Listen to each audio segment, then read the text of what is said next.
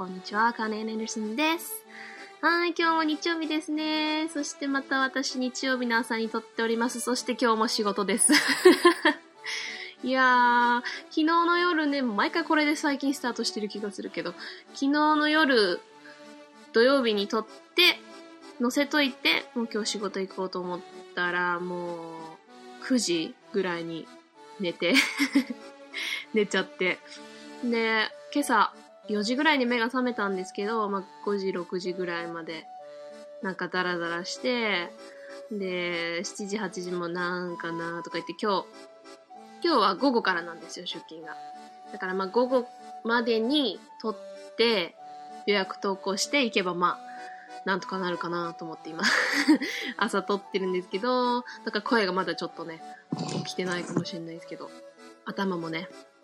どんだけ今日は回るかしらでも今日はあの、いただいた質問のお便りがありますので、えー、それを読んで、えー、answer and understand していきたいと思います。えー、では早速ね、いただいたメールを読んでいきたいと思います。えー、っと、今日はこのあんかけ語だけではなく、いろんなポッドキャストでどうやってこんなに聞いたり、ツイッターで全部返事とかできるんだろう。スーパーマンって思う。レジェンドスーパーマンのアマンさんからいただいたメールを読みたいと思います。えー、実はアマンさん、この番組が始まって初メールをくださった。まあ、最初の最初の初メールは、まあ、あの、アートワーク送ってくれたいおりさんですけど、まあ、番組が始まってから初めて送ってくださったのはアマンさんで、結構アマンさんって初めて投稿のレジェンドなんですよね。なんか、どうやったらそんだけたくさんのポッドキャスト聞けるんだろうコメント質問すごいなっていつも。で、大体リツイートもね、一番最初にしてくださるんですよ、アマンさんは。こう、載せて、あ、リツイート来たって、早っって思ったら大体アマンさんなんですよね。本当にいつもありがとうございます、アマンさん。えー、ということで、アマンさんからの質問ですね。えー、アマンです。ダッチワイフとか いきなりいきなりハードル上がったよ私この言葉口に出して言ったことないよ なんかちょっと言うの恥ずかしいね。アマンです。えー、ダッチワイフとか、ダッチオーブン、ダッチアカウント、ダッチロールなど、このダッチ何々について、なんでダッチなのか、昔英語の先生に聞いたけど知らんと言われたのですが、何か秘密があるんですか？ということでいただきました。もう、最初の単語から 赤面するメールを ありがとうございます。えー、っと、でもいい質問ですよね。これは私も、よく前から思ってたことで、まあ、そのダッチって意味はわかるけど、いろんなな、ダッチ何々っていう言葉が、特に日本語ではね、まあ、英語でもないことはないけど、日本語でダッチ何々って多いですよね。だからま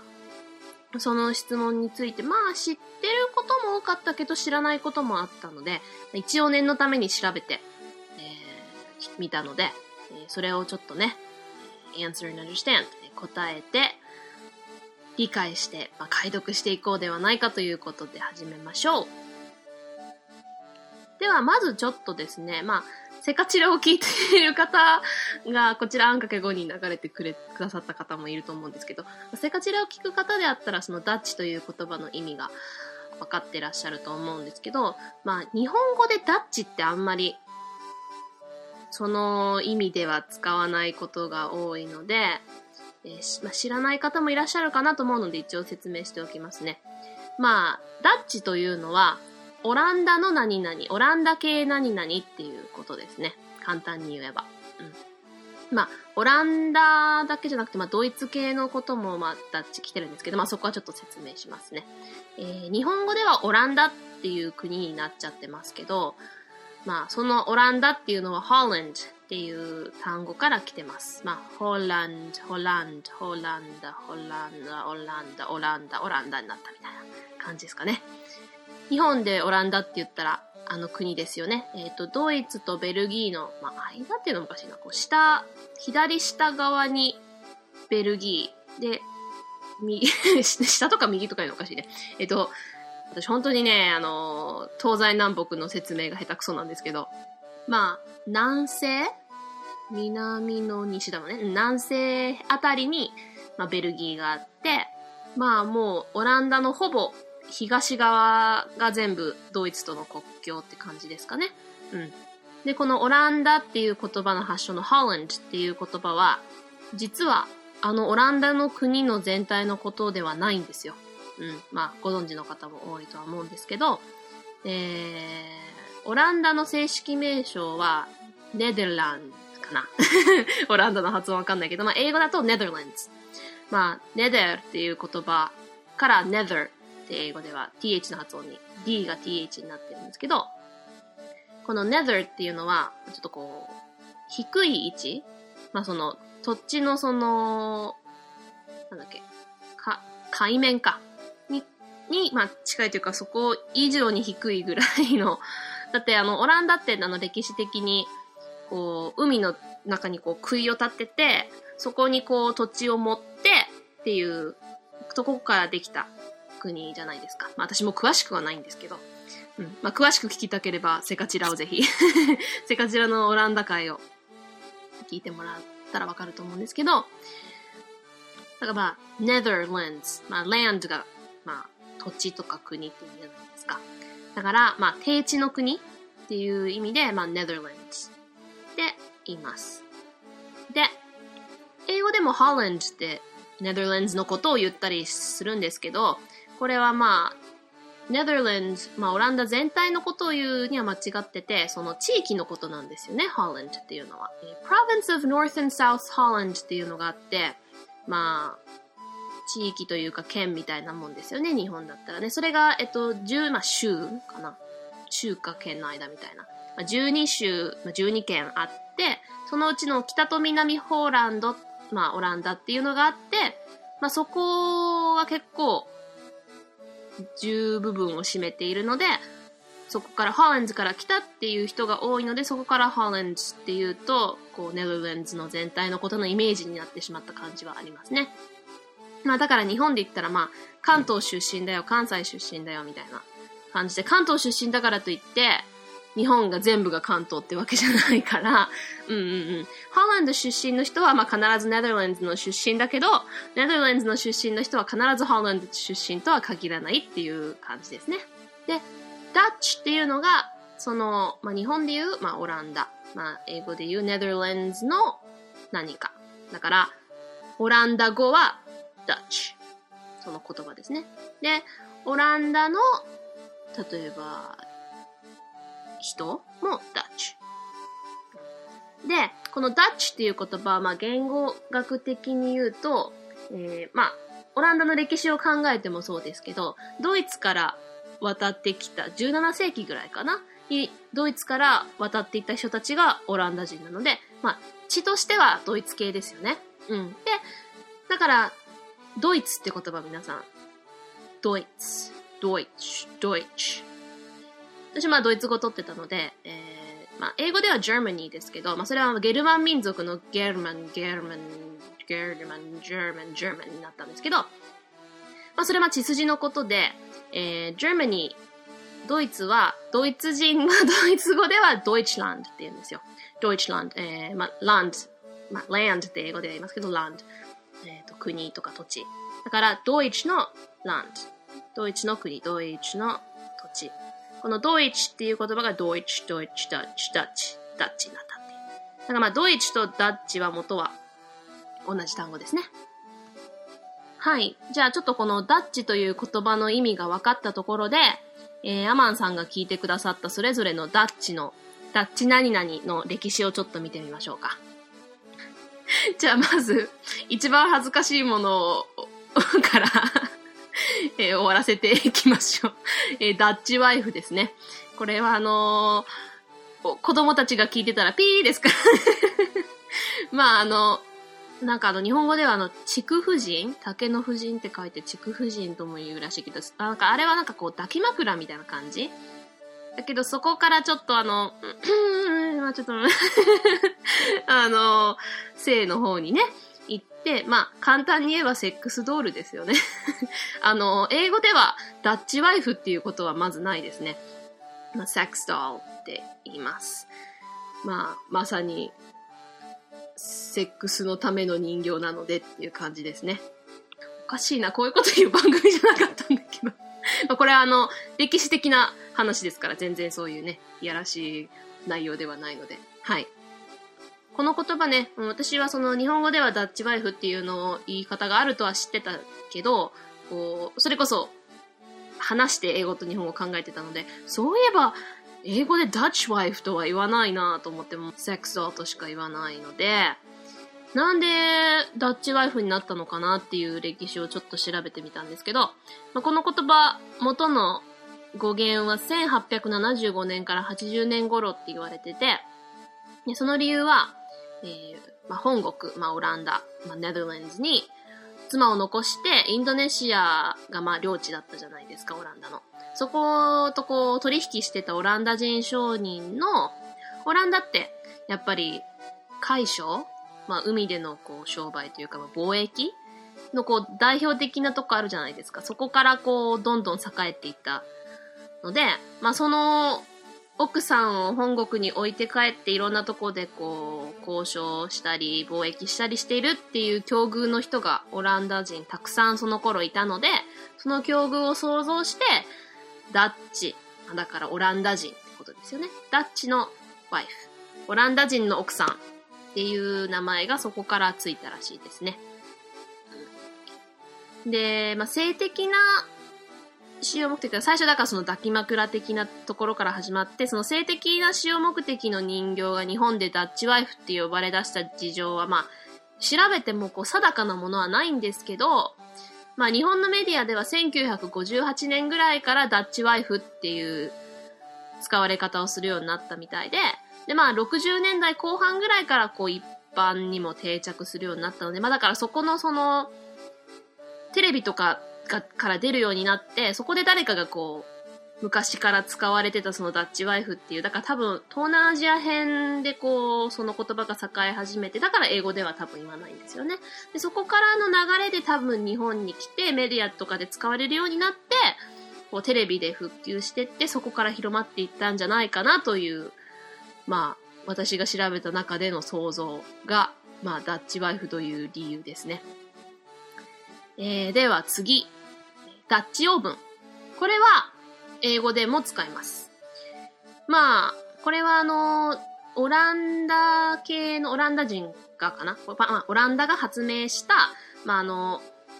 オーブンに入れる用のこう、ディッシュというか皿、まあ、オーブン皿まあ、アメリカでも使いますけど、こう、あの、しっかりしたキャセロールとかをこう あの、オーブンに入れるような、ああいうものを、まあ、ダッチオーブン。まあ、それはもう、オランダから直接、オランダ人がよく使ってた、それをこう、広まっていった中で使うっていうものから来たとは思うんですけど、えっ、ー、と、そのオランダでのその作り方を見た、なんちゃらダービーっていうイギリス系の人がイギリスに持ち帰って、そこから英語になって、そこからもちろんアメリカにも広まって、まあ、全体に広まっていったのかなと思いますね。でもこのダッチオーブンってもちろんオーブン自体のことも言うんですけど、英語でダッチオーブンって最近、最近なのかわかんないけど、まあ、まあまあ割と、この50年ぐらいの間の人でダッチオーブンって言ったら おな もうなんか、今回、ちょっと下品な回になってるかもしれないんですけど、おならの、おならのスラングというよりも、こう、それこそ、まあ、英語だとまあブランケットの中とか布団の中だけど、日本だったらあの、こたつの中でのおならあるじゃないですか。もうあれはまさにダッチオーブンのことなんです。多分、そのオーブンの中でこう、こもって、匂いが、こう、オーブン開けたらもわってくるじゃないですか。あ、こ、あそこから来たと思うんですけど、こうまあ、アメリカとかまあ西洋の文化ならこう、ブランケットとか布団とかの中で一緒に寝てて、おならして、おえーみたいな、こう、匂いがこもって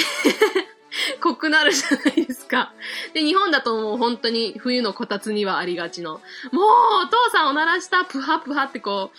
あのこたつの布団を持ち上げてパフパフパフってやる。もう、それが動詞でも使われるので、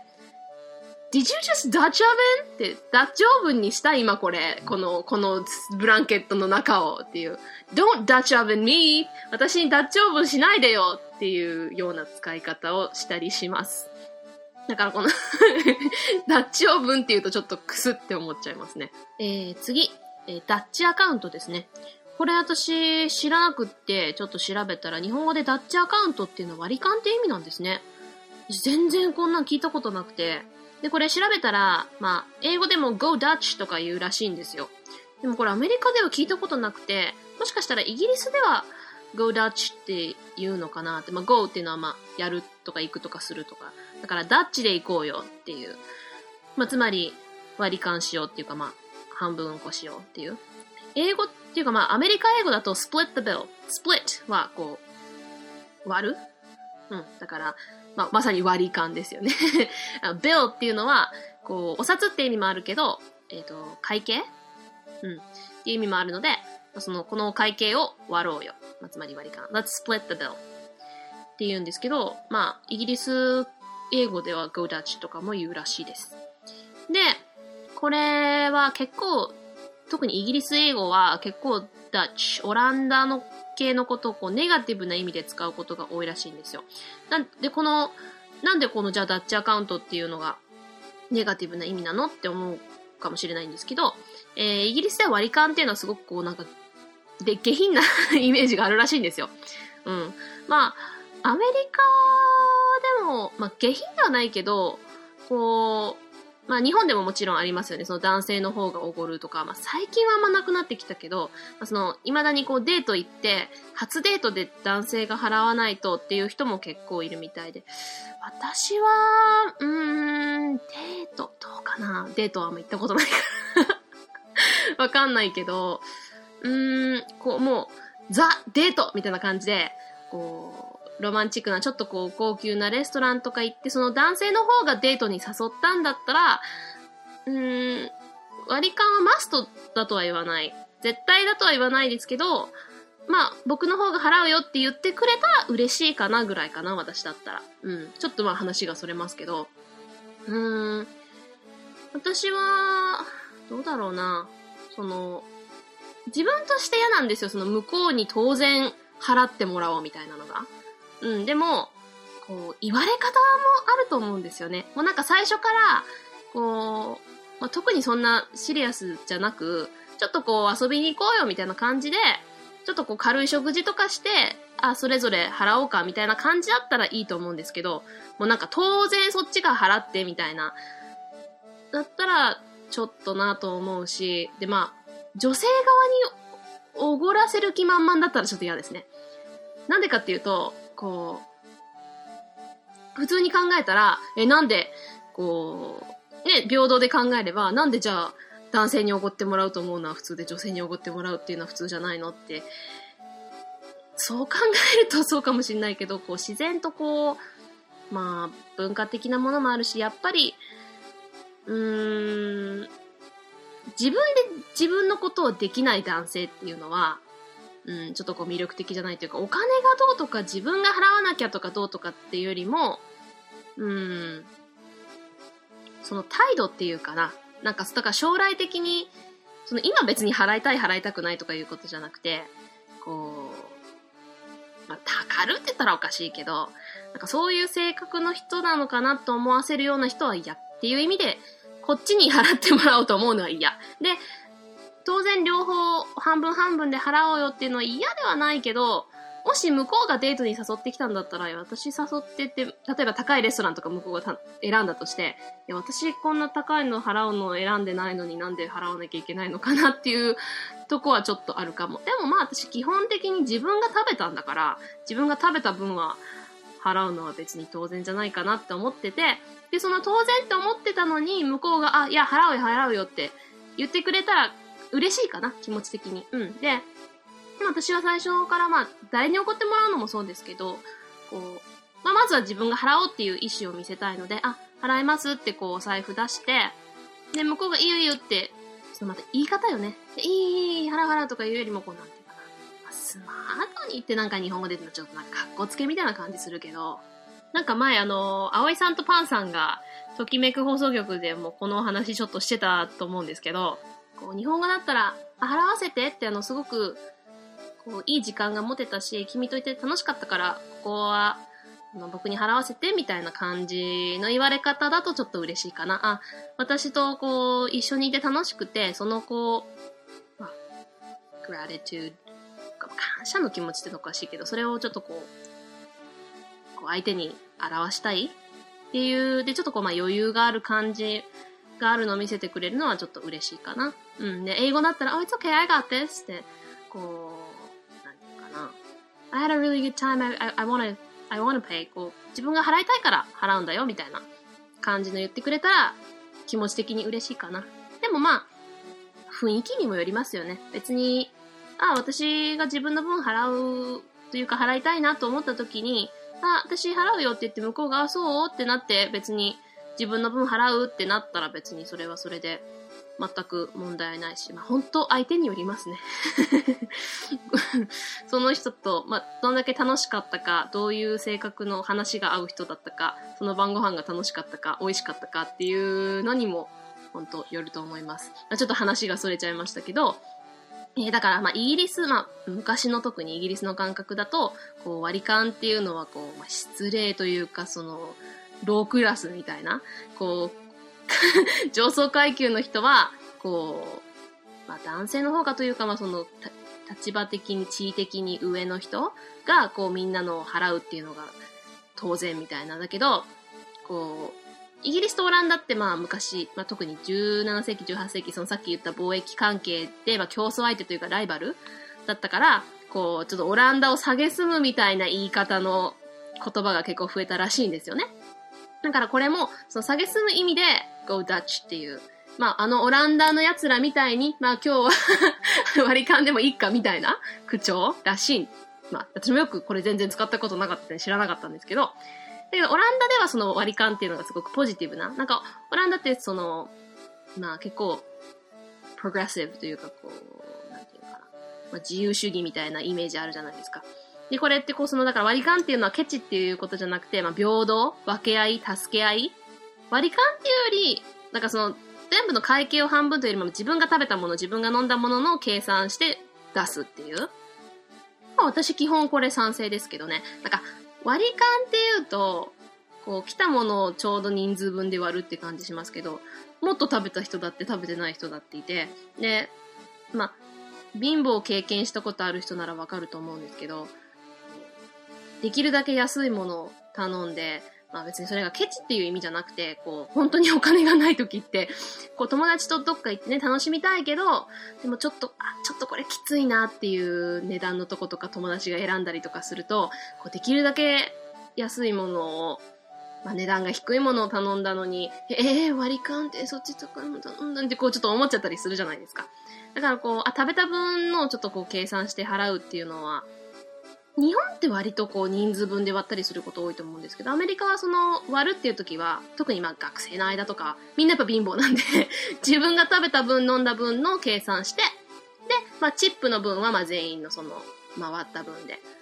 まあ考えて、まあこのぐらいはウェイトレスに出した方がいいよねっていう分を、その、その人数分で割ったり、まあそれも食べたものによって割る人もいるけど、まあそういうやり方私も賛成ですけどね。やっぱりそれぞれがね、フェアに食べたもの分じゃないと、と思うから。うん。で、まあ、さっきちょっと言い忘れましたけど、まあ、ダッチアカウント。アカウントはまあ、ご存知の方多いですよね。まあ、えっ、ー、と、口座とか、お金をまあ入れておくとこなので、まあ、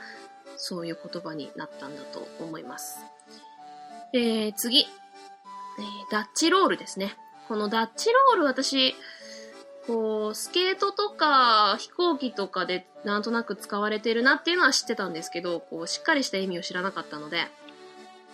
ちょっとこう説明をしますと、まあ、ダッチロールっていうのはまあ飛行機の、まあ、航空系ので使われる言葉で、まあ、こう飛行機が横滑りっていうんですか？した時に、えー、ちょっと説明が うまくできないので、ウィキペディアから直接読みますね。えー、飛行機が横滑りをした時、大きな内外の翼の迎え格差迎えるっていう字に、角っていう字に、あの、difference の あの、差があるの差ですね。向かえ格差が生じ、えー、強い反対方向のローリングモーメントが発生することがある。この時横滑りの原因になった傾きは解消するが、今度は勢い余って反対側に傾いてしまうことがある。この傾きも揺り返し、反対側に傾くという繰り返しになり、左右にロールする衝動が発生する。この不安定な飛行状態をダッチロールと呼ぶ。陽安定性に対し、ロール安定性が高すぎる場合、飛行機には顕著なダッチロールが見られるようになる。つまり、まあ、8の字を書くみたいな感じになるってことですよね。で、これが、実はスケートからの由来らしいんですよ。こう、スケートってあの8の字滑りが基本じゃないですか。だからこれをダッチロールって呼ぶところからこの飛行機になったらしいんですけど、このスケートの、このなんでダッチになったかっていうと、こう結構オランダ系ので、スケートってなんか発祥したらしいんですね。まあ、スケート自体がオランダ発かどうかわかりませんけど、その言葉の広まり方として、この農民たちがこう、凍った運河の上で目的地にこう、早く到着するためにスケートをすごく使い始めて、そこからその、まあ、目的重視じゃなくて、貴族たちは、その目的重視よりも、競争性とか優雅な部分のマナーを重んじた芸術的スケートの方を、こう、どんどん、押すようになって、で、えー、その彼らのまあ滑走様式っていうんですか？が、そのオランダ人の古線滑走、えー、まあ、弓の線の滑走っていう意味のダッチロールっていう風に呼ばれるようになって、で、そこがフィギュアスケートの原型ってなって、で、それがスコットランドとかに伝わって、その愛好家たちがその図形を書いて、滑走する技術が発達というか研究されるようになって、で、まあ、フランスやドイツとかではこう、まあ、芸術的な滑走動作が研究されるようにで、そこからどんどんスケートが広がっていったっていうことを、まあ、調べてみたらだったんで、なんかスケートの動き、まあ、オランダのその運河のところでやるようになったとこから発祥したスケートが、オランダ発祥だからダッチロールってあの8の字のことを言うようになって、そこからの飛行機の動きがそれに似てるからダッチロールになったっていうことらしいです。それがダッチロールの由来。で、これでアマンさんが聞いてくださったダッチの言葉の説明は終わりなんですけど、私がダッチって聞いて思い浮かぶって言ったらダッチブレーディングかな。私すごく三つ編みというか編み込みが大好きなんですよ。で自分の髪って結構難しいんですけど、自分の髪にもこう、編み込みうまくできるようになっていろんな髪型するのが好きで、それで髪伸ばしてるっていうのもあるんですけど、その編み込みで、日本語では表編み込み、裏編み込みっていうらしいんですけど、こう皆さん編み込みのやり方ご存知ですか？まあ、三つ編みのやり方があるじゃないですか。でその三つ編みのやり方で、こう横にある紙をちょっとずつ足していきながらやると、こう、よく皆さんが目にする編み込みになるんですけど、その編み込みが、こう、表、こう、裏に入り込んでる三つ編みのやり方と、こう、三つ編みが表に乗っかってるみたいな見た目の編み込み、2種類、まあ、シンプルに言うとあるんですよ。で、これはその、表に編み込んでるか、裏に編み込んでるかによって、逆の見た目になるんです。えー、どういうことかっていうと、うーん、こう、三つ編みってこう、赤毛なみたいにそれこそ横にお下げになってるあの三つがこう折りたたんだような見た目のが、ポンって頭の上に乗っかってるようになる見た目は、裏に編み込んで、つまり紙を足していくときに、3つのその紙の塊を後ろに、後ろに、後ろにって持っていくと、その逆面が出てくるから、三つ編みが頭の上に乗っかってるみたいに見えるんです。で、逆に上、上って重ねていくと、その 三つ編みのその、ま、棒の部分って言っておかしいけど、その、編んだ部分の三つ編みのがこう下になるので、こうギュイって中に入り込んだみたいに見えるんですよ。で、英語ではこの入り込んだ、つまり表で編んで、その、三つ編みが見えない、中に入り込んでいくのを French braiding って言って、えー、表に、だからまあ裏面で裏編み込みをして表にこう三つ編みが乗っかってるみたいなのを Dutch braiding って言うんです。まあ、braid が三つ編みっていう意味ですね。まあ、braids。Do you have your hair in braids? I like your braids. ブレイドが一つのが、一つのあの 編み込んだ棒。で、それがいくつかあれば braids。複数形になりますね。で、French。フランスの編み込み方っていうのが、あのー、それはあの、時代の髪のヘアスタイルのところからの名前が来てると思うんですけど、こう、っていうかなあの、フランスのおしゃれなイメージありありますよね。こう、髪をこう、ふわふわっとあの、ロマンス時代とかのあの、ふわっとした髪型のって結構こう、内側に編み込んだあのやり方が、こう、主流、これも 私の想像ですよ。主流だったところからフレンチブレイドになって、あの、ダッチブレイディング、あれは結構あの、えー、オランダの民族衣装とかで、皆さん見たことあるかな？こう、ぐるって頭にこう、表に三つ編みが出たみたいな巻き方の髪であの、オランダの民族衣装あるじゃないですか。英語ではよくあの、Dutch Milkmaid って言うんですけど、ミルクメイドあの、オランダのステレオタイプのイメージですよね。あの、風車があって、チューリップがあって、あの、胸のとこにペケペケってなってて、あの、青とか赤とか白とかの綺麗な民族衣装で、で、あの、髪がお下げになって、ラララランラランランみたいなああいう、で、こう、えっ、ー、と、オランダのあの帽子あるじゃないですか。民族衣装のああいうの被ってっていう時に、あの女の子たちが、こう、お下げを髪にするときに、こう、三つ編みがちゃんとこう髪の頭、てか頭の周りをぐるっとこう、回って三つ編みがついてたり、こう、始まりのところからこう上に乗っかって、そこからこうループになってたりとかする髪型があるので、その、だから裏編み込みの、つまり表に三つ編みが乗っかってるような髪型になってるのを、まあ、日本語で言う裏編み込みが Dutch braid。French braid と Dutch braid っていう言い方をするので、これもダッチの使い方の一つだなと思います。で、まあ、まとめますと、なんでこう、ダッチ何々、ダッチ何々ってあるのかって、まあ、それぞれに、ね、私が説明したような歴史があるんですけど、まあ、結局、ダッチ、まあ、ホーランド、オランダ、ネダーランズのオランダ文化っていうのは、発明で成り立ってる国。もう最初から、ね、海の上に住もうっていう発想がすごいじゃないですか。で、その、海の上に住むって言ったらもう船の上で暮らすっていうイメージしかなかったのに、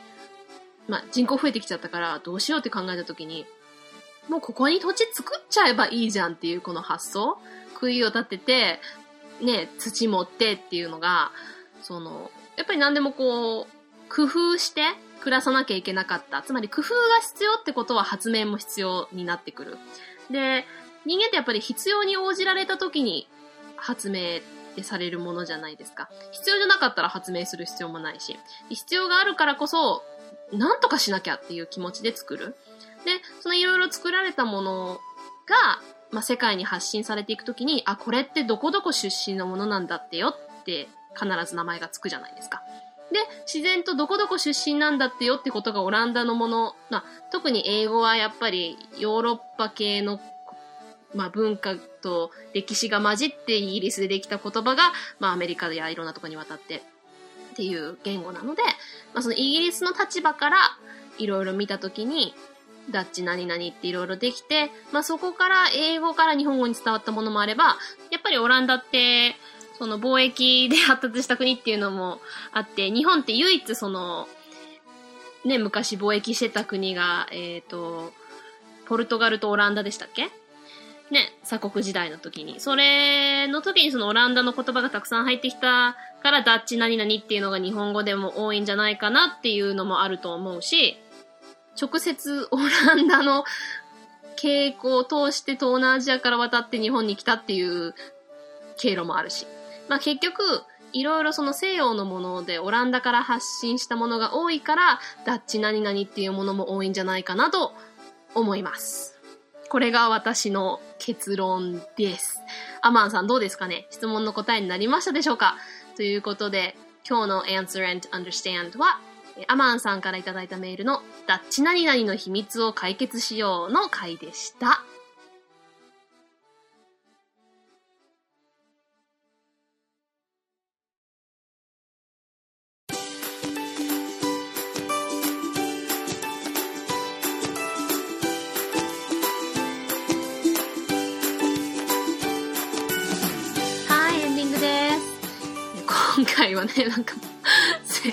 ックスドールだの、おならだの、なんか普段言わないような内容とかも、あの、言いましたけども、まあ、これはね、歴史をしっかり説明する上で必要なことですから、うん。そして、あの、私もね、今までなんとなくしかこう考えてなかった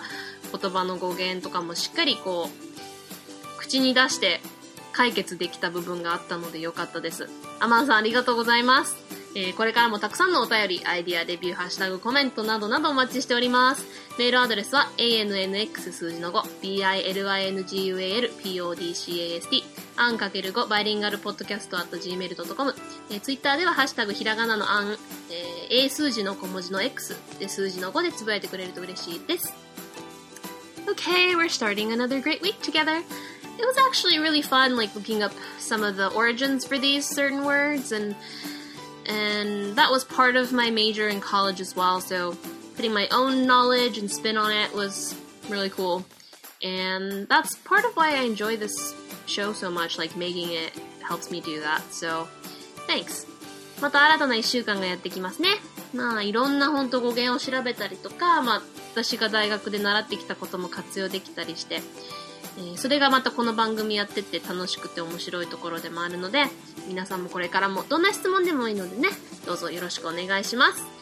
今週もみんなで頑張ろうね。うちが応援しとるよ。So, talk to you guys again next week. ではまた来週。Bye!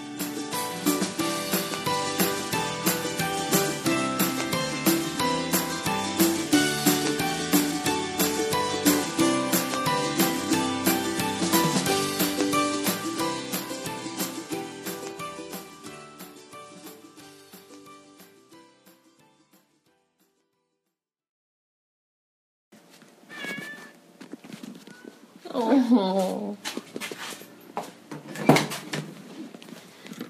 いしょ。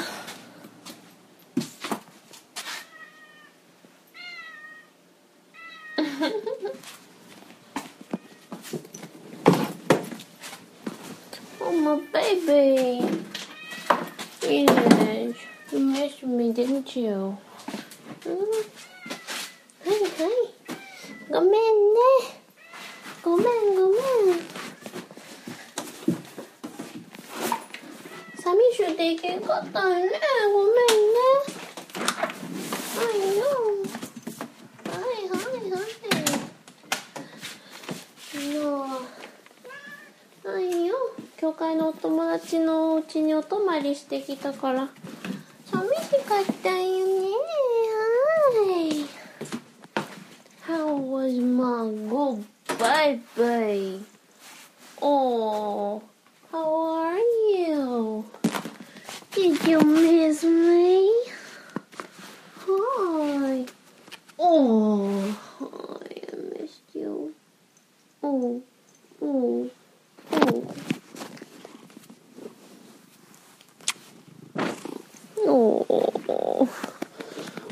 I'm sorry I left you behind, but I had no choice. Oh, hi, Danchan baby. Danchan baby, come here. Oh, Donna, you're so jealous. Come here. Come here, baby. Oh, oh, good boy. Good boy. I was almost gone for two days, huh? 泊二日だったもんね。ほぼ丸二日いなかったもんね。ごめんね。ごめんね。餌とお水はたっぷり置いてったんですけどね。うん。Miss me so much. I was worried about you guys. Hmm? Kept thinking about you. I know I left plenty of food and water, but a little concerned, so I'm happy you guys are okay. Hmm?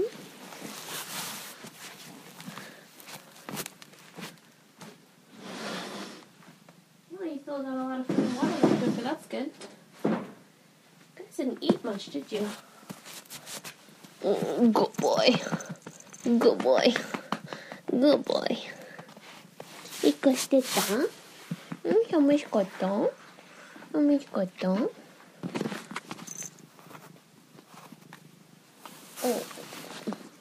会いたかった？英語にしとった？英語にしとった？寂しかったんよね。ごめんね。うちお友達んとこ泊まりに来よったんよ。配はしとったんよ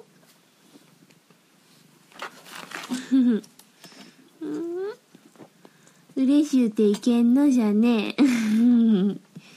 兄ちゃんも嬉しいよ。おい。まあ、ごっぱぱい。